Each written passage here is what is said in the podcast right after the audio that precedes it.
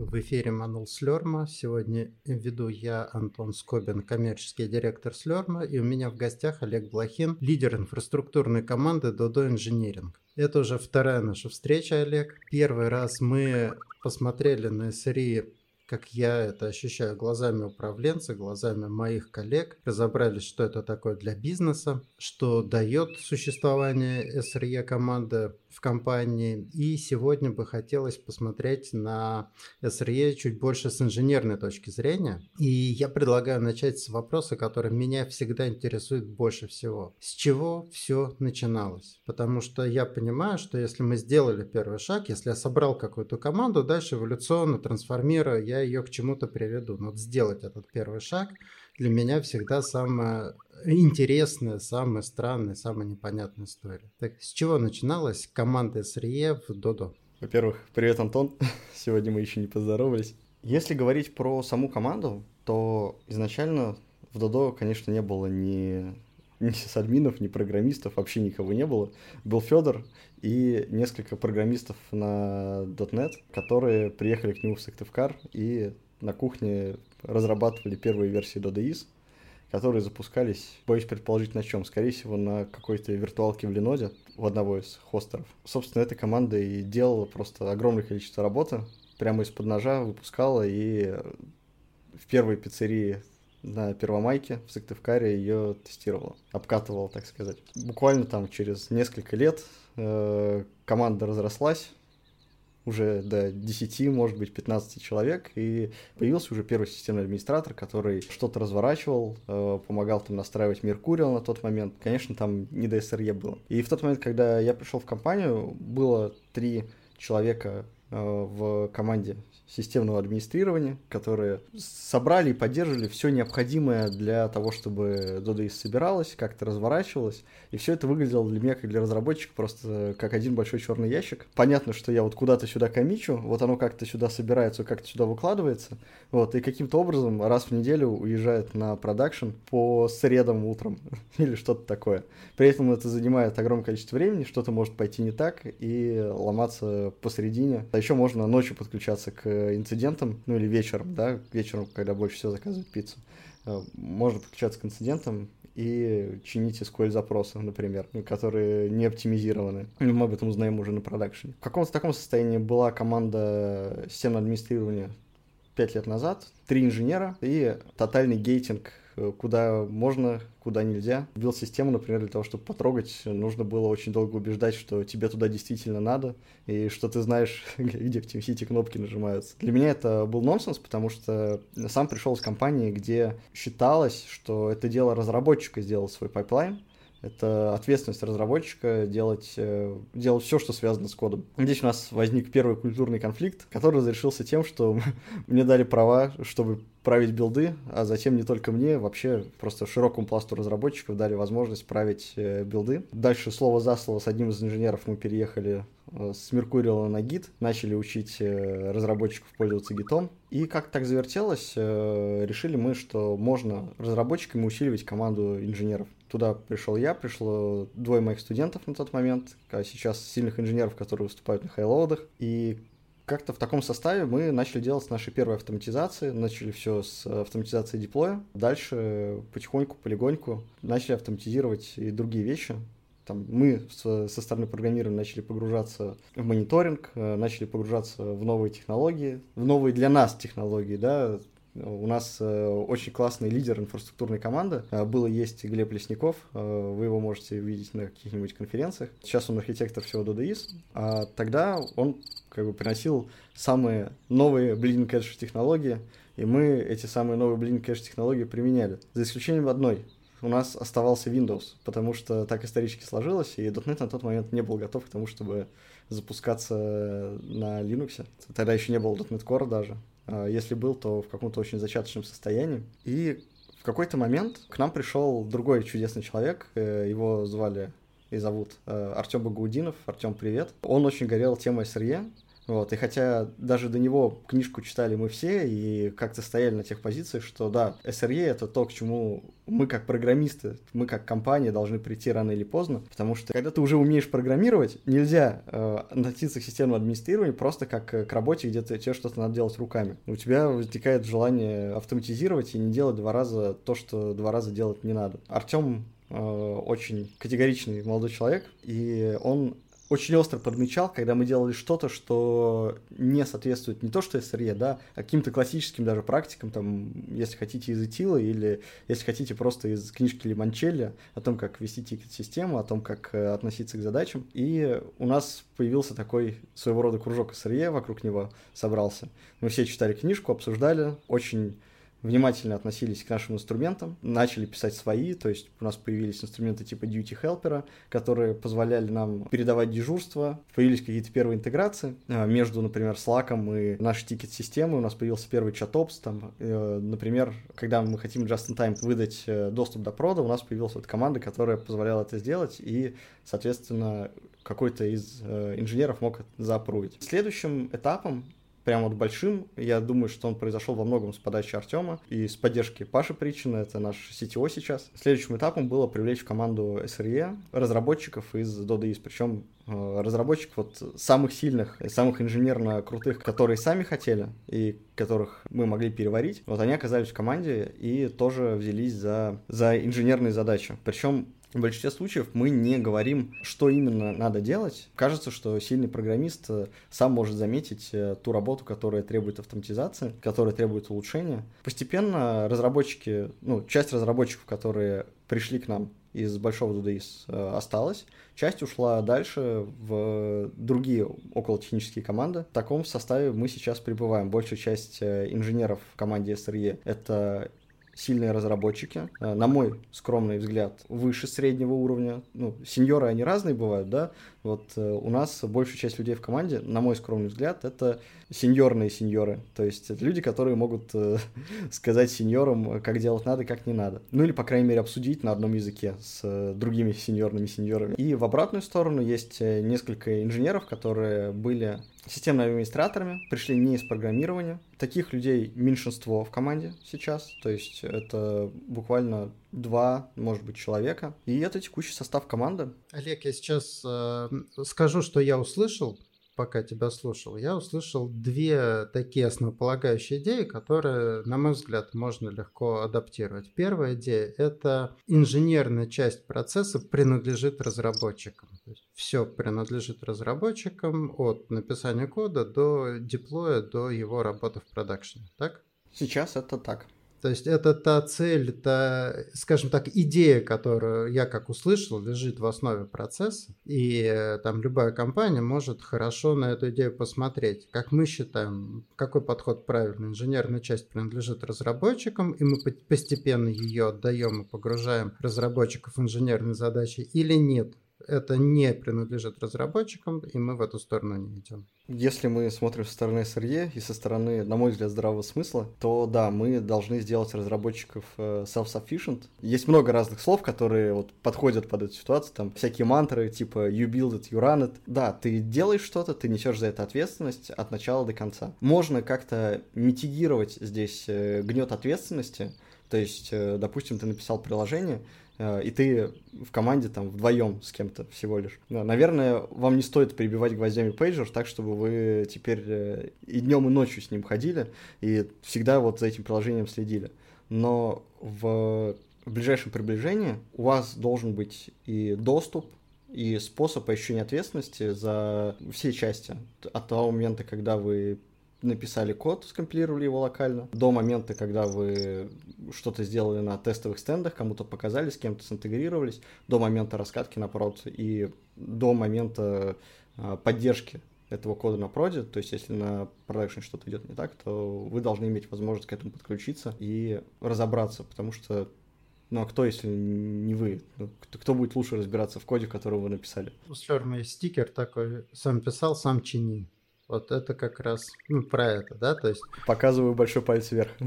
Да. Ну что, а, с тем, из чего начиналось, из чего может начать компания, мы, мне кажется, разобрались. Давай посмотрим в настоящий день, а какие задачи решает команда SRE, и, может быть, ты захочешь рассказать, какие задачи она уже решила, какие задачи уже закрыты. Давай посмотрим. Из э, прямо таких э, важных вещей мы, конечно, отвечаем так сложилось исторически, за инфраструктурную часть DoDIS. Наша инфраструктура, она состоит скорее из таких трех больших частей. Это инфраструктура, связанная с продакшеном, причем э, с продакшеном в широком смысле этого слова, это вот все, на чем, на чем у нас что-то запускается, куда-то кладется, как-то доставляется. В общем, все начиная от сети, заканчивая компьютом, заканчивая сториджами, вот все, что с этим есть, причем на всех окружениях, дев, прод и так далее. Вторая большая часть — это, наверное, опыт разработчиков, то есть что как билдится, что как деплоится, какие инструменты у нас для этого есть, как запускать вещи локально, как э, тестировать, в общем, лучшие практики, как подключаться к стендам, как писать запросы, вот это все. И третья часть, которая тоже исторически вела команду SRE, но хотелось бы от нее очень сильно избавиться. Мы сейчас в процессе от этого. Это, так сказать, IT-офис. То есть, условно, гарантии, что у всех компью- на компьютерах зашифрованы диски, гарантии, что выполняются определенные политики для пользователей, гарантии, что пользователи принадлежат к правильным группам, что у них там есть какие-то access-control листы, в общем, э, все, что связано с IT, э, которое непонятно кого спросить. Вот, это третья часть. Насколько я знаю, в э, хороших, крупных, больших компаниях эти три части делают совершенно разные команды. Ну или, по крайней мере, команды, которые друг с другом взаимодействуют, а не ложится все на плечи одной. Здесь у нас скорее такой Гордиев узел, который мы пытаемся разорвать. Вот я бы хотел сфокусироваться на первых двух темах. Это тема, что мы делаем для продакшена, что мы делаем для людей. На прошлом подкасте я рассказывал э, про то, что мы сделали свой GitOps. Не очень корректно говорить, что это GitOps репозиторий, да, мы имплементировали GitOps подход для того, чтобы деплоиться в Kubernetes. Сам Kubernetes, который э, мы делали для компании, он тоже как бы частично облачный, да, но так как Kubernetes это фреймворк, мы делаем не просто, скажем так, запущенный Kubernetes, но и весь э, необходимый набор э, операторов внутри, необходимый набор инфраструктурных инструментов, которые внутри, например, позволяют мониторить весь код единообразно.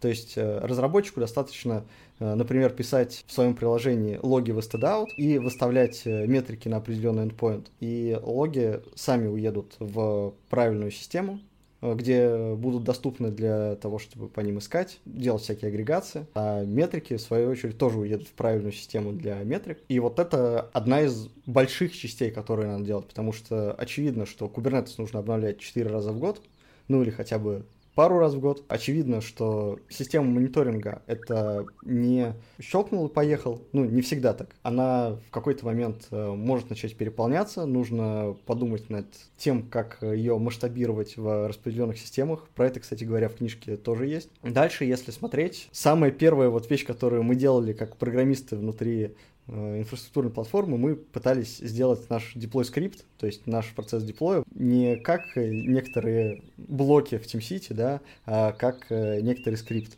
э, который можно править, который можно работать как с кодом, который можно тестировать в изоляции. Я когда-то про это рассказывал на RootConf в 2018, по-моему, году. И пока он пишется, приходится собирать огромное количество костылей, особенно пока работаешь с Windows. И одна из больших, соответственно, вещей, в которых команда SRE сыграла точно не последнюю роль, поучаствовала, так сказать, и затащила, это переезд с Windows на Linux. Конечно же, это было невозможно без, без команд разработки, которые, в общем-то, переписывали с .NET фреймворка, который запускался только на Windows, на .NET Core, либо на .NET Framework, который уже умеет компилироваться под Linux. И вот, вот тут вот вообще синергия, то есть э, одно без другого просто невозможно было, приходилось работать очень плотно, отдельным, по крайней мере, людям в команде. А вообще, если так э, покрутить, очень много всего сделано вокруг self-sufficient э, вещей, то есть сделано и процессно, и продолжаем делать и процессно, и в инструментах. Например, для каждой команды у нас есть такой дэшборд, где считается бюджет ошибок на их сервисы. То есть каждый понедельник один из дежурных членов любой команды приходит, смотрит, ага, на прошлой неделе наши сервисы не удовлетворяли своему SLO, да, соответственно, такой светофорный режим, там зеленый удовлетворяет, желтый нарушен, но не сильно, красный нарушен существенно. То есть, условно, для сервиса это может быть три девятки — это нормальное состояние, или там 4 девятки это нормальное, 3 девятки с половиной это желтое, и ниже 3 девяток с половиной, соответственно, красное. Члены команды приходят, смотрят на это, сами анализируют, потому что у них есть логи, у них есть метрики, а, у них есть весь необходимый инструментарий для того, чтобы найти, что случилось. К ним приходят алерты в течение недели, соответственно, можно посмотреть по алертам и можно на это дело, собственно, отреагировать. Проанализировать, принять решение и поговорить с продукт-оунером. Ну и, соответственно, для продукт-оунера этот дашборд тоже существует, но, если честно, я не уверен, что сейчас э, все продукт-оунеры на это смотрят. Э, большинство полагаются на мнение своих тех лидов, которые смотрят регулярно, гарантированно. Очень много делали работы вокруг инцидент-менеджмента. То есть у нас есть собственный инструмент, Reaction, Э, называется, похож на Monza on Call. Если кто-то знает, есть э, банк в Европе, Monza, типа нашего Тинькоффа, и у них э, довольно хорошие инженерные практики, можно поглядывать, у них есть Monza on Call инструмент. Вот наш сделан под влиянием но сделан, скажем, под наши процессы, э, местами, как мне кажется, немножко лучше. Соответственно, когда происходит какой-то алерт в дневное время, в ночное время, в дневное время он приходит, э, допустим, команде разработки, которая поддерживает этот сервис. Команда смотрит, оценивает импакт и может опубликовать инцидент полагаясь на этот алерт, буквально одной кнопкой. В этот момент инцидент публикуется в общий канал. Э, это видит не только, не только команда разработки, это видит еще и команда поддержки, которая может связываться с пиццериями, о чем-то предупреждать. Соответственно, у нас э, есть в этой части тоже процессная часть. Мы стараемся наружу говорить о том, какие у нас инциденты происходят прямо сейчас, как можно их митигировать у себя, если действительно, ну, если мы действительно мы можем посоветовать что-то э, сотрудникам пиццерии, чтобы не страдать или страдать не так сильно, или что-то не делать, чтобы не усугубить ситуацию. И после этого э, Reaction начинает работать как такой чат-бот, который проводит тебя за ручку через процесс инцидент-менеджмента. Он говорит тебе, что какие роли нужно назначить, что ты сейчас инцидент-командер, заходи вот в этот канал в Slack, открывай вот это вот созвон в Google Meet. Соответственно, все, что происходит, пиши в этот канал. Проходит 10 минут инцидента, он тебе скажет, кажется, инцидент затянулся, давай э, назначай скрайбера, то есть второго человека, который тебе будет помогать, по крайней мере, записывать, что ты делаешь в канал. Призывай команды, вот это все. То есть, ну и понятно, есть некоторая автоматика, чтобы можно, можно было эскалировать до любой команды этот инцидент, призвать, э, даже если в команды нет э, в как таковой ротации, то есть э, этот алерт пришел не им, например, а нам, мы можем нажать э, кнопку в нашем инструменте для пейджинга, и им пойдет звонок. И вот пример из того, что мы делаем, например, прямо сейчас. Так как наш инструмент для пейджинга был за рубежом, и сейчас есть сложности с тем, чтобы его оплачивать и, в принципе, взаимодействовать с зарубежными компаниями. Ну и, в принципе, это было дорого, так по-честному скажем. 19 долларов за пользователя, а мы хотим on-call иметь всю компанию, то есть иметь возможность дозвониться. Но это уже, это в месяц, да, 19 долларов допустим. Но это не так, чтобы дешево, если учитывать, что компания уже не маленькая. Дальше будет только расти. А если хотеть, ну, вообще все фишечки типа анализа данных туда, то это 38 долларов в два раза больше, уже как жаба душит. А это не единственная вещь, которую надо покупать. Вот мы решили, сели, э, упоролись, и ребята сделали свой пейджер. То есть э, свою, свою систему для пейджинга, она умеет дозваниваться, у нее, она умеет вести расписание. Посмотрим, может быть, сделаем open source, может быть, нет. Э, это тоже такая история. У нас нет проблемы, чтобы выложить что-то в open source, вот, есть проблема, чтобы сделать это красиво, как в open source принято, и потом поддерживать так, чтобы не было жалко, не было стыдно. Знакомо, знакомо. Знаешь, я хочу сейчас так чуть-чуть подытожить, опять, что я услышал, пока тебя слушал. Э, у меня есть параллели со своими историями, со своей жизнью, и я бы сформулировал главную идею так. Самостоятельный не значит брошенный. Ох, как это... Да, да, да. Мне очень нравится. Есть иллюзия того, что мы дали человеку самостоятельность, и дальше разберись сам, вот как все, все делать, как жить, и он там как-то разберется, да. Если бы мне это очень напоминает историю с детьми. У меня взрослые дети уже, поэтому очень много опыта через это шло, что я растил детей самостоятельных и при этом обеспечивал им среду. То есть надо, чтобы у ребенка была своя комната, в этой комнате удобная мебель какая и ему нужна, да, там техника какая нужна будет, там компьютер, ноутбук, там лампы и прочее, чтобы в холодильнике была еда, которую он любит, чтобы были деньги на те кружки, куда он сам решил записаться, и тогда он в этой среде самостоятельно очень эффективен. Угу. И моя задача создавать эту среду для него, не приходить, говорить там иди запишись на кружок, да, говорить, смотри, у меня есть 10 тысяч на кружок, подумай, может, хочешь куда-то записаться. Вот то, что ты описывал, я видел как раз вот это создание все более сложной, сложной, сложной среды, в которой возможность самостоятельной команды все шире, шире, шире, все удобнее, удобнее что-то делать, все проще и проще, получать какую-то информацию, пользоваться какими-то инструментами, и тогда эти люди могут делать самое важное, для чего их, собственно, и позвали в компанию, создавать создавать что-то новое. Я абсолютно согласен с тем, что ты говоришь. Есть только пару вещей, которые бы добавил, что наша задача сделать не сложную среду, которая поддерживает, а очень простую, причем желательно просто до тупости простую. С этим, конечно, не все не всегда хорошо получается. Давай уточнимся чуть-чуть, что у нас это идет в две стороны. Усложняются потребности. Угу. Поэтому среда усложняется естественно, как реакция на потребности. Поскольку мы не можем это удерживать в голове, наша задача искать всегда способы упрощения, две задачи решить одним инструментом, сделать что-то проще, проще. Да? Вот эта сложность и простота, они одновременны тут. Если только усложнять, то мозг умрет через какое-то время, никто не сможет осознать, что сделано. Если только упрощать, идти в сторону упрощения, то будем, а, не знаю, жарить ногу жирафа на каменную этом, да, на, на камне компания усложняется. И, например, там тот же дашборд, о котором ты рассказывал, наступает, да, он был не нужен, до этого все без него работало. Вот наступил момент, когда он стал ценным инструментом. Вот появление этого инструмента, это и есть то усложнение, о котором я говорю. Пожалуй. Ну, я бы еще вернулся к книжке. Угу. Есть э, очень классное, классное утверждение, по-моему, в самом начале э, книги его делают, что команда SRE должна расти саблинейно от э, размера компании. Э, соответственно, если у нас 100 программистов, мы привели еще 100, наш, наша команда должна увеличиться на 2 человека. Я, по-моему, эту мысль давал в прошлом подкасте. Это возможно сделать только если количество работы, которая вот ручная доходит до команды SRE, оно не растет, оно уменьшается постепенно. Потому что понятно, что какая-то работа появится органически, которую с ростом компании. И это значит, что вся предыдущая работа, вот, которая была на предыдущем этапе, она должна куда-то раствориться, она ваш, должна во что-то превратиться, лучше, чтобы она вообще исчезла. Вот лучшее, что э, мне кажется, что мы делаем, это избавляемся от технологий, унифицируем какие-то вещи. Если вспоминать условного Лимончелли, э, у него есть прекрасный пример про сети физические, что было там несколько дата-центров, в этих э, нескольких дата-центрах каждый, в каждом прокладывали сеть, как бог на душу положит. Он называл это органическим ростом, и э, как следствие, поддерживать 10 э, дата-центров, где сеть проложена органически командой из там, 10 человек, невозможно. Нужно держать команду, которая в курсе каждой сети и находится прямо на этом дата-центре.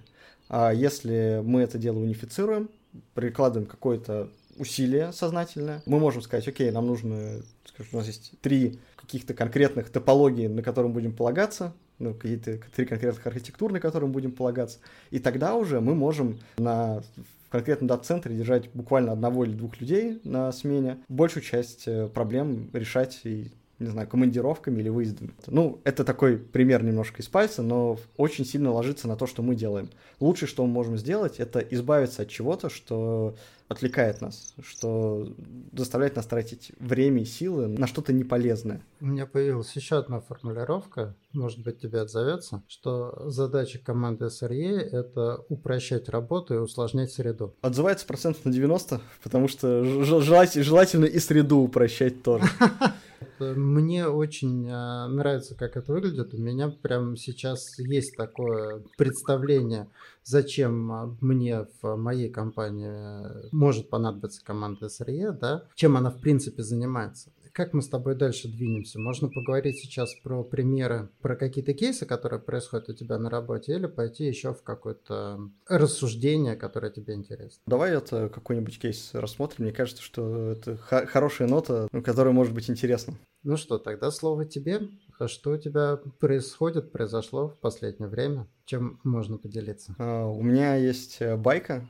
Ситуация случилась в начале прошлой недели. Скажем так, это пример такого инцидента, когда все, что могло пойти не так, пошло не так. Мне нравятся такие истории, потому что они, ну, скажем так, практически книжные. То есть одновременно и человеческий фактор, и все на свете сложилось. Идеальный шторм. Идеальный шторм, да. У нас э, есть такая часть системы, называется бонусные акции. Это такой конструктор, где можно собрать э, довольно сложные условия, что если ты берешь пиццу и с этой пиццей берешь напиток, то тебе в подарок идет какой-нибудь второй напиток. Или можно делать простые условия в духе, если ты берешь пиццу, то тебе идет соус в подарок. Короче, собрать можно очень сложная история. И в начале прошлой недели собрали акцию, которая была очень сложная. Настолько сложная, что условие получилось длинное-предлинное. Причем длинное-предлинное оно получилось тоже как бы из-за... Не из-за того, что оно физически должно быть длинным-предлинным, а просто мы поддерживаем там типа, каждый продукт, который, к которому оно должно применяться, он должен быть частью акции. И настолько длинным получилось условие, что оно по длине не убралось в строчку в базе. Так как MySQL работал без strict мода, а strict мод мы не всегда можем себе позволить сейчас по историческим причинам, еще и тя тянущимся из 2012, мне кажется, года, получилось так, что строчка в базе обрезалась и обрезалась без, э, без предупреждения. То есть для кода выглядело так, что он отработал, никакой ошибки не случилось, строчка в базе лежит обрезанной. Как только эта бонусная акция доехала до расчетчика заказов, а расчетчик заказов применяется к каждому заказу. Он попытался эту бонусную акцию десериализовать, а десериализовать обрезанный JSON получается не очень хорошо. Что получилось в результате? Расчет всех заказов сломался. То есть э, все, заказы не принимаются, сеть пиццерий лежит. Э, единственный способ э, что-то купить это заплатить наличку и не взять чек. И я думаю, что пиццерия бы отказалась это делать. Окей, мы быстро это видим. То есть у нас есть мониторинг, мониторинг на симптомы. Мы видим, что заказы упали, видим, что они не принимаются, видим ошибки в нашем мониторинге. Подключаемся, находим эту акцию и отключаем ее. Окей, ситуацию обнаружили, отреагировали, какое-то время полежали очень плохо, много денег можно посчитать потеряли, но не так страшно. Через пару часов, когда мы, скажем так, разобрались с последствиями, ну, я имею в виду, инцидент закончился, конечно, через 10 минут, условно, через 15 минут. Пару часов поразбирались с последствиями, там, посмотрим, написали еще что-то. Сделали подлиннее поля, э, чтобы точно не э, упираться в них именно вот в этом месте. И решили снова включить эту акцию для того, чтобы отредактировать ее и снова запустить. Она была нужна. По акции, собственно, выдавалось один из двух соусов э, к пиццам. Предположим, пиццам. Ребята включают акцию, и в этот момент система начинает дико тормозить у всех. То есть заказы падают, сервисы не отвечают отдельные, там не отвечают мобильные API, не отвечает трекер, начинаются проблемы с учетом. Оказалось, ну, типа, если открыть приложение и посмотреть, к каждому заказу, какой бы ты заказ ни делал, прибавлялось тысяча соусов. Просто тысяча соусов. Почему? Потому что в прошлый раз проблему починили тем, что отключили акцию и кондишн, условия ее применения, обнулили. То есть э, сделали пустым. Пустое условие, как казалось, это вполне себе валидное условие. Когда акцию включили, чтобы отредактировать ее руками, пустое, пустое условие доехало до расчетчика и начало применяться ко всем заказом. Количество применений у акции максимальное, то есть сколько раз акция может быть применена к, количеству, ну, к конкретному заказу, было тысяча. Акция применялась до тех пор, пока не заканчивалось максимальное количество применений. Соответственно, к каждому заказу прибавлялось тысяча соусов. Ну, а дальше начиналось интересное. Когда эта пицца с тысячу соусами готовилась, она должна, вот эти вот тысячи соусов, это тысяча продуктов, они должны были пройти через все этапы системы. То есть они должны были отобразиться на кассе ресторана, они должны были отобразиться просто, ну, просто повсюду, они должны были быть учтены в учете. Таким образом, ну, мы положили систему уже на чуть более продолжительное время, и бог с ним с тем, что положили, нужно было еще всю оставшую, ну, всю оставшуюся неделю команда учета правила данные, чтобы скажем так, э, у партнеров все сходилось на складе. Вот такая вот история у нас случилась недавно. Казалось бы, причем здесь команда SRE? Команда SRE здесь, э, по идее, должна сработать в нескольких направлениях. Ну, кроме того, что, понятно, должен быть э, мониторинг, правильном месте, а, мониторинг на симптомы, мониторинг, который позволяет найти причины быстро. Должны быть э, уже какие-то нефункциональные, нефункциональные требования, как минимум там, к логам, для того, чтобы информация вот об этой части была в системе и можно было ее отыскать во время инцидента. Вторая половина — это все, что связано со сториджами, то есть у нас в компании как такового DBA нету, да, это очень хорошая роль.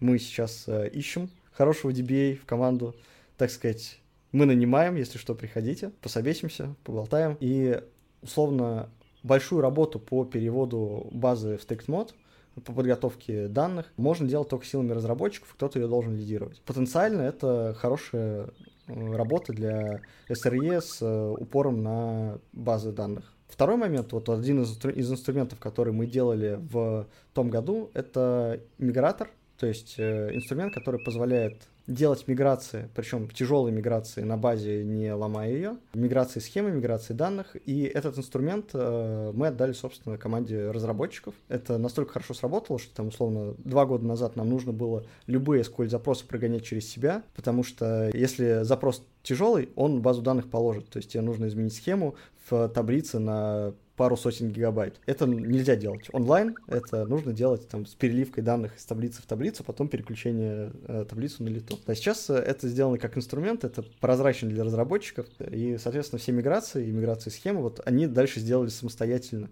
То есть э, SRE здесь раньше был нужен, а теперь был не нужен. Это тоже пример того, что разработчики сами это починили благодаря тому, что у них были инструменты. Вот, они сами знают, что делать, как сделать правильно. Э, а мы в этом смысле подключились минимально. Ну и, конечно же, по результатам э, этого инцидента был постмортом, который автоматически сгенерировался вместе со всем таймлайном, э, попал в нашу систему документов.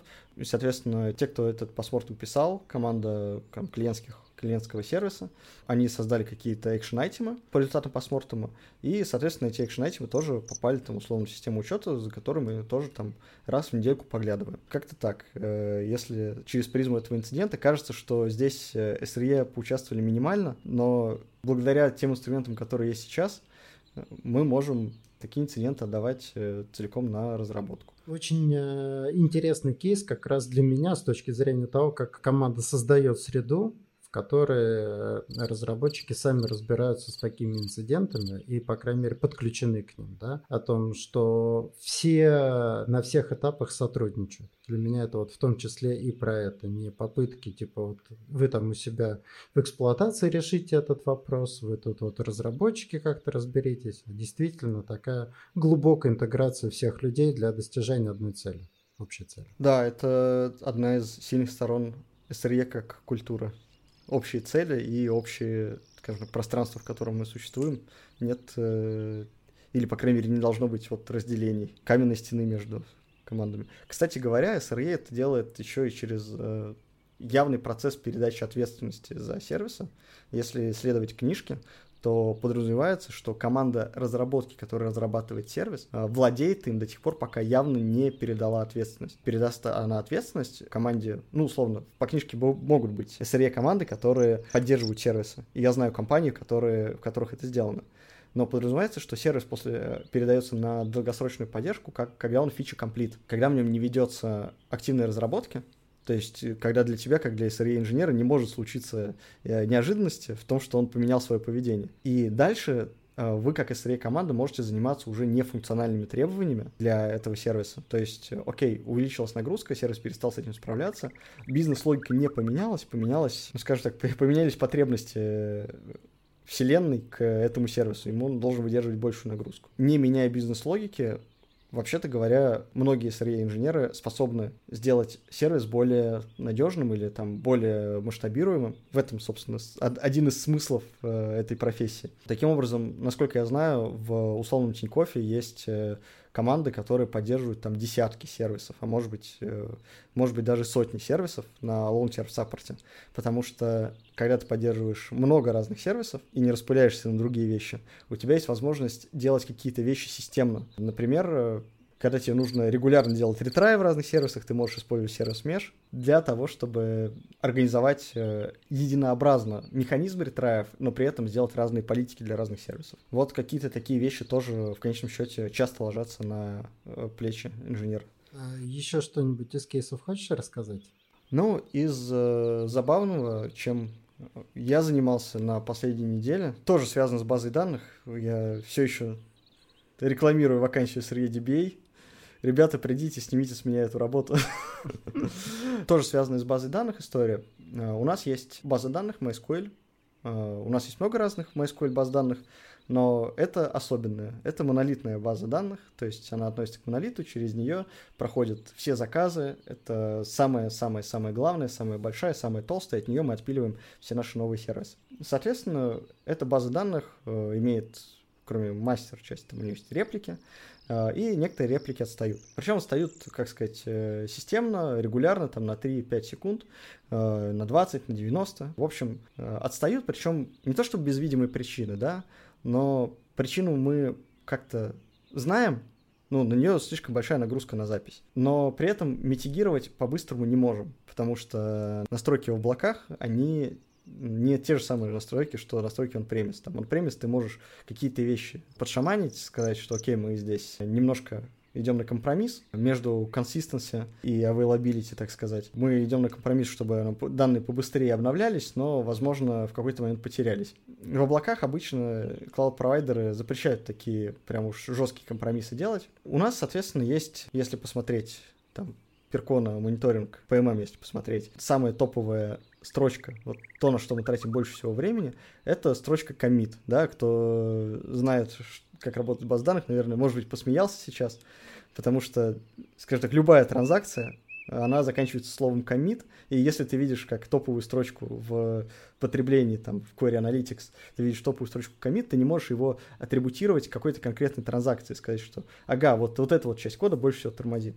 Ну, или, по крайней мере, может быть, мне не хватает знаний навыков это сделать, но, насколько я знаю, не только мне. Соответственно, нужно найти способ, как э, э, ну, понять, к какому кусочку кода этот commit относится. Тут можно пойти разными путями. Можно завести OpenTelemetry какой-нибудь, можно обложиться трейсингом и обложить трейсингом весь наш код. У нас, конечно же, есть трейсинг, но именно вот эти части, связанные с базой данных, он э, не покрывает, не покрывает достаточно хорошо. То есть Э, мы можем сказать, на чем тормозит компьютер в коде, там, чего он ожидает, но мы не можем сказать, что именно вот этот вот кусочек кода больше всего нагружает базу данных. Это нужно смотреть как бы через глазочек со стороны базы данных. И нужно было придумать какой-то механизм для того, чтобы эти комиты как-то разделить между собой. За последнюю неделю залезал э, по локоть в наш MySQL коннектор, добавлял туда комментарий, скажем так, который через Reflection получал информацию, откуда этот коннектор вызывался. И, соответственно, в перформанс-схеме в MySQL этот комментарий отображался. Дело в том, что до PMM это дойти не может, потому что PMM э, группирует по дайджесту, а дайджест это такой типа подпись запроса, то есть тебе запрос приходит, комит, да, вот его нужно привести к какой-то нормальной форме. Нормальная форма, она без, без комментариев, пробелов и каких-то других вещей. Соответственно, PMM это не видит, э, атрибутировать не может. Ну и как бы для того, чтобы найти самых главных виновников, можно было подключиться непосредственно к перформанс-схеме и это дело как-то сгруппировать, может быть, там, собрать несколько сэмплов э, и собрать какую-то статистику и понять, что из этого больше всего тормозит. Понятно, что вот это вот решение, которое я сделал, оно нам в моменте позволяет найти кусочек, который тормозит. Э, по крайней мере, какой-нибудь Python сказать, вот этот вот метод в нашем коде нагружает больше всего базу. Но как системное решение это не очень сильно подходит, потому что, во-первых, такой э, pull request, конечно же, в коннектор не примут, во-вторых, PMM от этого смотреть не научится, то есть это не э, решение, которое ты можешь дать всем в компании, да, это решение, которое ты сейчас сделал на выброс чтобы данную конкретную проблему решить. Соответственно, нужно вокруг этого сделать долгосрочно что-то более более разумное. Не говоря уже о том, что там, если дальше смотреть, что надо делать с базами данных, там нужно переходить на MySQL 8.0 с 5.7, потому что через год э, в облачных провайдерах 5.7 деприкейтится. Необходимо переходить там, условно, GTID для того, чтобы дата-платформе было удобнее потреблять binlog с вашей стороны э, и в свою очередь складывать там свои data lake и, data warehouse ы и так далее. Вот такая вот работа есть. Вот Чем пришлось заниматься на этой неделе? Работа на выброс, но позволяет э, глазочком посмотреть и, может быть, как это, как прототип использовать, чтобы потом придумать, как это дело правильно мониторить. А может быть, со стороны трейсинга зайдем. Вот. Чем с таким занимались? Супер. Я это у себя называю всегда пощупать руками, когда понятно, что это не решение какое-то долгосрочное, но хотя бы я начинаю сам понимать, а что там внутри происходит. Да, это супер важно, и вот этот вот э, навык забуриться чуть пониже, там скайпелем вскрыть э, ту систему, от которой ты зависишь, а лучше еще там прорезать на две системы вниз. Э, мне кажется, это супер важно для SRE, э, ну, впрочем, и для системных администраторов тоже, то есть неважно, как ты это будешь называть, для инженеров. Это полезный навык, и иметь какие-то инструменты под рукой, чтобы так залазить, э, хорошо. Супер. Ну что, будем потихоньку заканчивать? Да, давай. Минутка рекламы. Напоминаем, Dodo Engineering ищет SRE DBI, если вы хорошо разбираетесь в базах данных, то э, прямо сейчас есть возможность пособеседоваться с Олегом Блохиным, и, э, возможно, у вас появится новое место работы или новый проект. А Slurm приглашает на наш интенсив по SRE – где такие вещи можно в учебной песочнице попробовать, э, вот то самое руками попробовать на вкус, за три дня поделать учебные задачи, вот похожие на то, что описывал сегодня Олег, и понять, э, как это выглядит и что из этого вам отзывается, может быть, почерпнуть для себя какие-то идеи, которые там, можно утащить в своей практике. Олег, я очень рад, что мы сегодня с тобой поговорили про SRE, мне было очень интересно, и я еще глубже для себя понял, что это такое. Как твои ощущения? Спасибо, Антон. Мне понравилась э, беседа, хотя она была такая в одну сторону больше. Вот. Было классно, какая-то такая ретроспектива для меня была, посмотреть э, на то, что мы делали за последние пять лет. Э, сейчас я сижу и думаю, что на самом деле мы делали раз в 10 больше, вот, но что всплыло, то всплыло. И есть такое приятное ощущение от воспоминаний. Супер. Ну, я думаю, что, может, мы и еще встретимся, потому что тем много, и мы подумаем, что с этим делать. Спасибо всем, кто сегодня был с нами, спасибо всем, кто слушал нас. До новых встреч, всем пока. Пока-пока.